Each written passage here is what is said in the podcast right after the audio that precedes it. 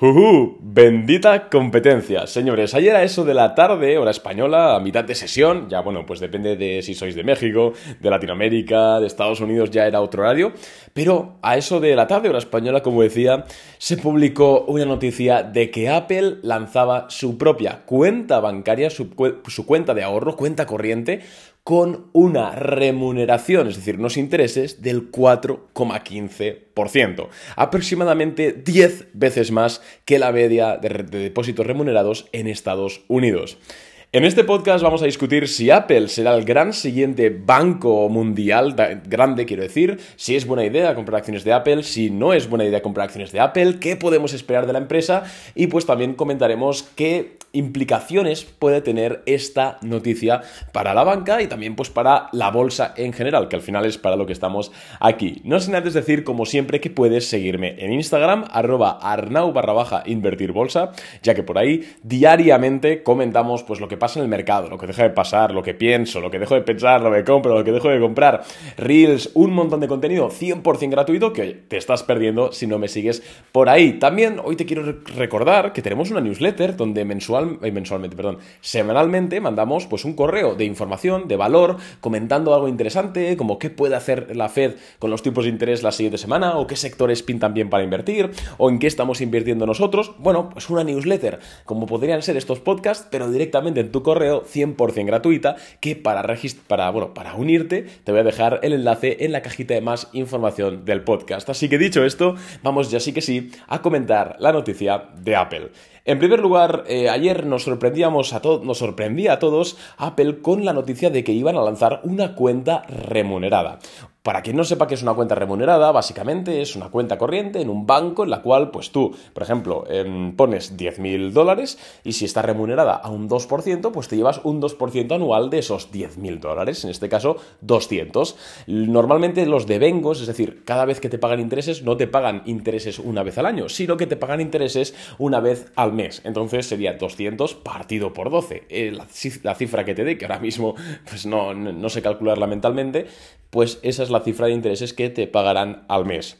En España, en Europa, hay muchas cuentas remuneradas. De hecho, yo hace unos días por aquí hablábamos de las mejores cuentas remuneradas Em, para españolas. Por ejemplo, el Banco Sabadell, MyInvestor, ambas pagan un 2% TAE y bastante interesante. Oye, pues es una alternativa de que si tienes 30.000, 40.000 euros en efectivo y los quieres tener en la cuenta sí o sí por algún imprevisto, por cualquier cosa, pues quizás tenerlo en este tipo de cuentas es mejor ya que pues te pagan un 2% sin hacer absolutamente nada. Y oye, menos da una piedra, como decía mi madre.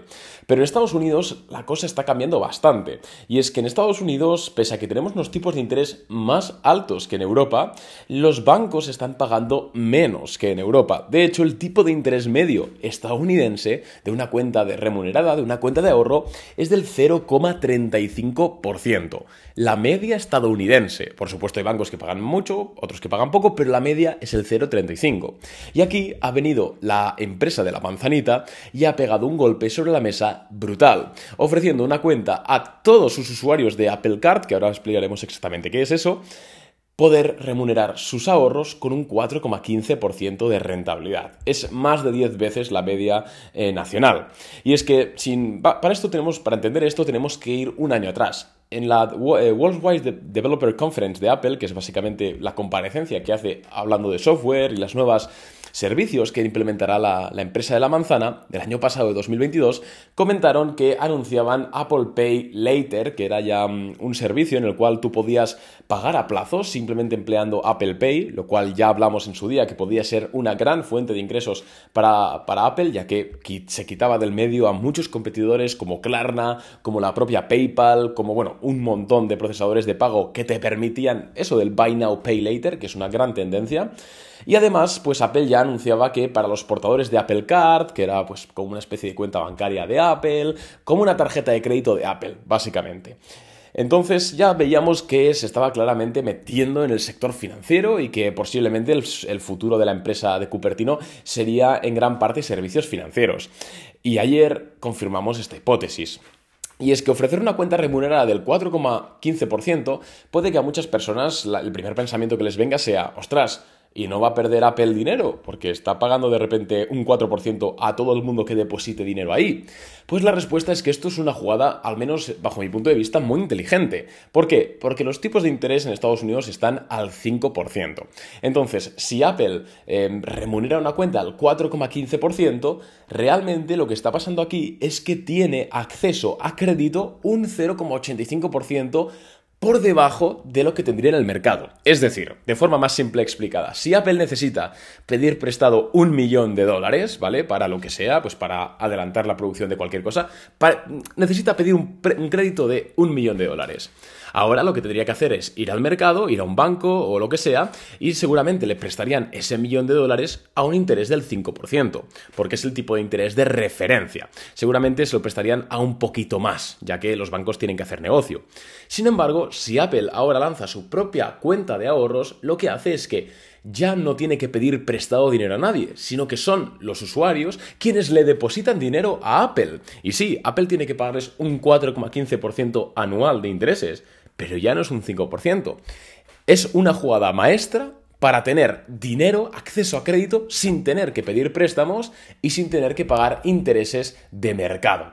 Es una jugada muy buena para Apple en ese sentido y además incluso en el futuro, ahora quizás no, porque un 4,15% es un interés muy alto, ¿vale? Y yo creo que también han puesto este interés alto para dar un puñetazo encima de la mesa y que muchas personas pues se vayan de su, de su, banco de toda la vida y se metan en Apple. Pero sí que es cierto que en los siguientes años, seguramente, a medida que los tipos de interés bajen también, pues bajarán la remuneración de la cuenta, por ejemplo, a un 1% anual, que seguirá siendo mucho. Y si los tipos de interés están al 2% y Apple está dando un 1% de interés, está accediendo a crédito de forma prácticamente eh, a la mitad de precio, para que me entendáis. Entonces, es una jugada financiera a largo plazo, para que Apple se pueda financiar de forma más barata. Y no solo eso, sino que también Apple podría financiar de forma más barata a otras empresas colaboradoras o incluso a otras empresas y funcionar como un banco que presta dinero, incluso a condiciones más atractivas. Y esto, claro, muchas personas, hay opiniones divididas aquí, porque mucha gente le, encanta esto porque dicen, bueno, Apple ahora se va a comer también a los bancos, y qué bien, y la acción a subir, y todo eso. Y de hecho es la hipótesis más, al menos bajo mi opinión, la más plausible, ya que sí, pues es una entrada nueva de tanto de income, es decir, de facturación para la empresa, como también de, pues lo que hemos dicho, ¿no? De ventajas, acceso al crédito, etc. Pero muchas personas también dicen que esto no, no mola, no les gusta. ¿Por qué? Porque em, cuando una empresa tiende a enfocarse mucho en diversificar en cosas que no tienen mucho que ver con su negocio, porque al final las cosas como son, sacar una cuenta de remunerada no tiene mucho que ver con vender hardware tecnológico, las cosas como son. Muchas personas abogan a que estas empresas están perdiendo el foco de lo realmente importante, enfocándose en algo que al menos a día de hoy, no les da beneficio, que es algo similar, lo comparan mucho algunos analistas, con lo que pasó con Meta o lo que está pasando con Meta, y bueno, pues eso finalmente precede a la tragedia. Aquí es cierto que solo el tiempo dirá. A mí personalmente me parece un movimiento muy inteligente por parte de Apple, por, por, eso, porque va a acceder a mejores porque no va a necesitar pedir préstamos, lo van a, la van a financiar sus clientes y eso al final reducirá sus costes financieros una barbaridad, incrementando sus beneficios por acción. Esto sin la hipótesis de que Apple el día de mañana se ponga a, funcionar como un banco. Y el día de mañana, si Apple además se pone a prestar dinero, a hacer hipotecas, etcétera, ya los beneficios pueden irse por las nubes. Pero de momento nos quedamos en que esto simplemente es un movimiento para que Apple pueda acceder a mejores condiciones de préstamos. Es decir, no necesitar préstamos, para que me entendáis. Entonces, vamos a responder ahora a la pregunta por la cual seguramente hayas hecho clic en este podcast. ¿Es Apple ahora mismo una oportunidad de inversión? Pues aquí pese a que me encante la empresa y tengo yo el iPhone, el Mac, el iPad, el Apple Watch, me, falta... ¿Qué me falta?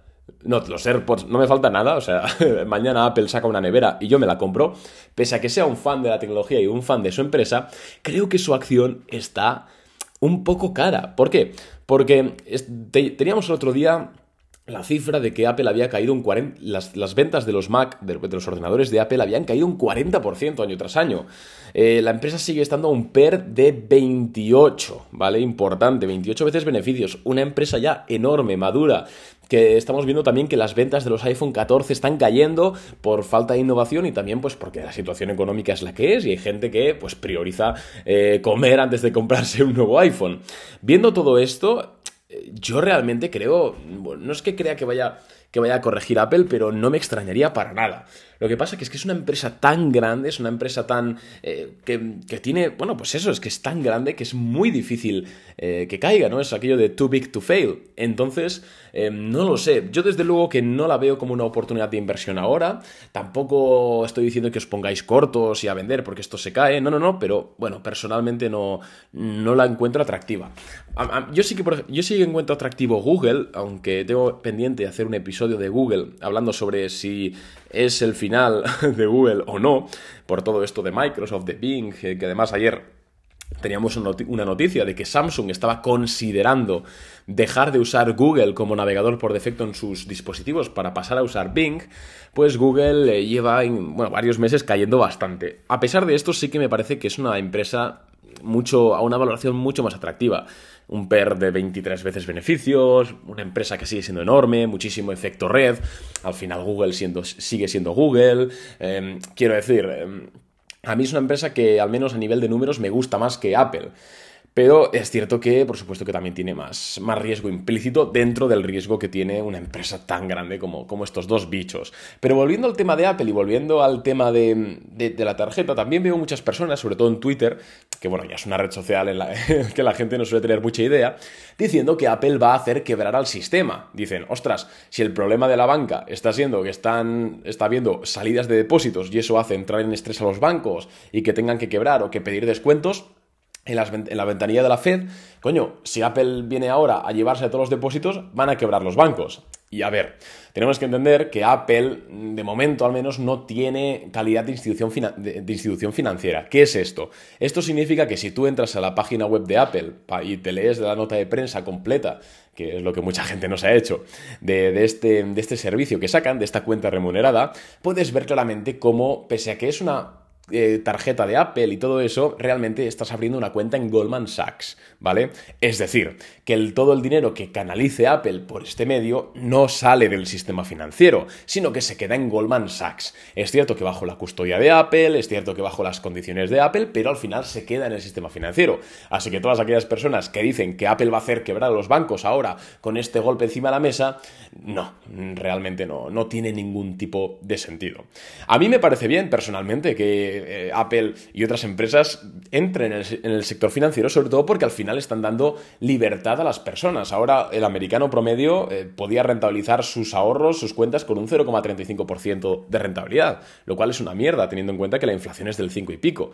Eh, ahora Apple les viene con una cuenta del 4,15 ostras, pues eso a la, persona media le beneficia. Así que ya sabéis que aquí en este podcast se, le hacemos la ola a todo lo que tenga que ver con la competencia y a mejorar al final la calidad de vida de las personas.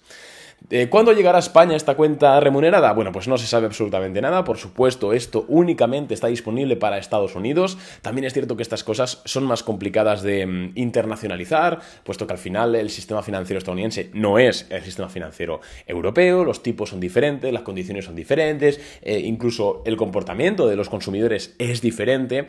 Entonces, no esperéis que venga la cuenta remunerada de Apple en el corto plazo a Europa. Pero sí que es cierto que es interesante ver el rumbo que ha tomado la empresa de Cupertino, sobre todo en materia financiera. Así que quiero que me dejes en los comentarios de este podcast. Recuerda que si estás en Spotify, si bajas un poquito, puedes comentar. Eso lo han puesto nuevo y mola bastante. Quiero que me comentes eh, qué crees tú. ¿Crees que Apple conseguirá durante los siguientes 5 años o 10 años, durante los siguientes años, vamos a decirlo así, em, dejar de depender tanto de las ventas de hardware para tener pues gran parte de sus beneficios por temas, de temas financieros. En definitiva, ¿crees que Apple va a seguir creciendo como ha crecido estos últimos cinco años? Déjamelo en las notas del podcast y yo te veo mañana con un nuevo episodio. Recuerda que tienes todas las redes sociales para seguirme en la cajita de más información del podcast y nos vemos en el siguiente. Chao, un abrazo chicos.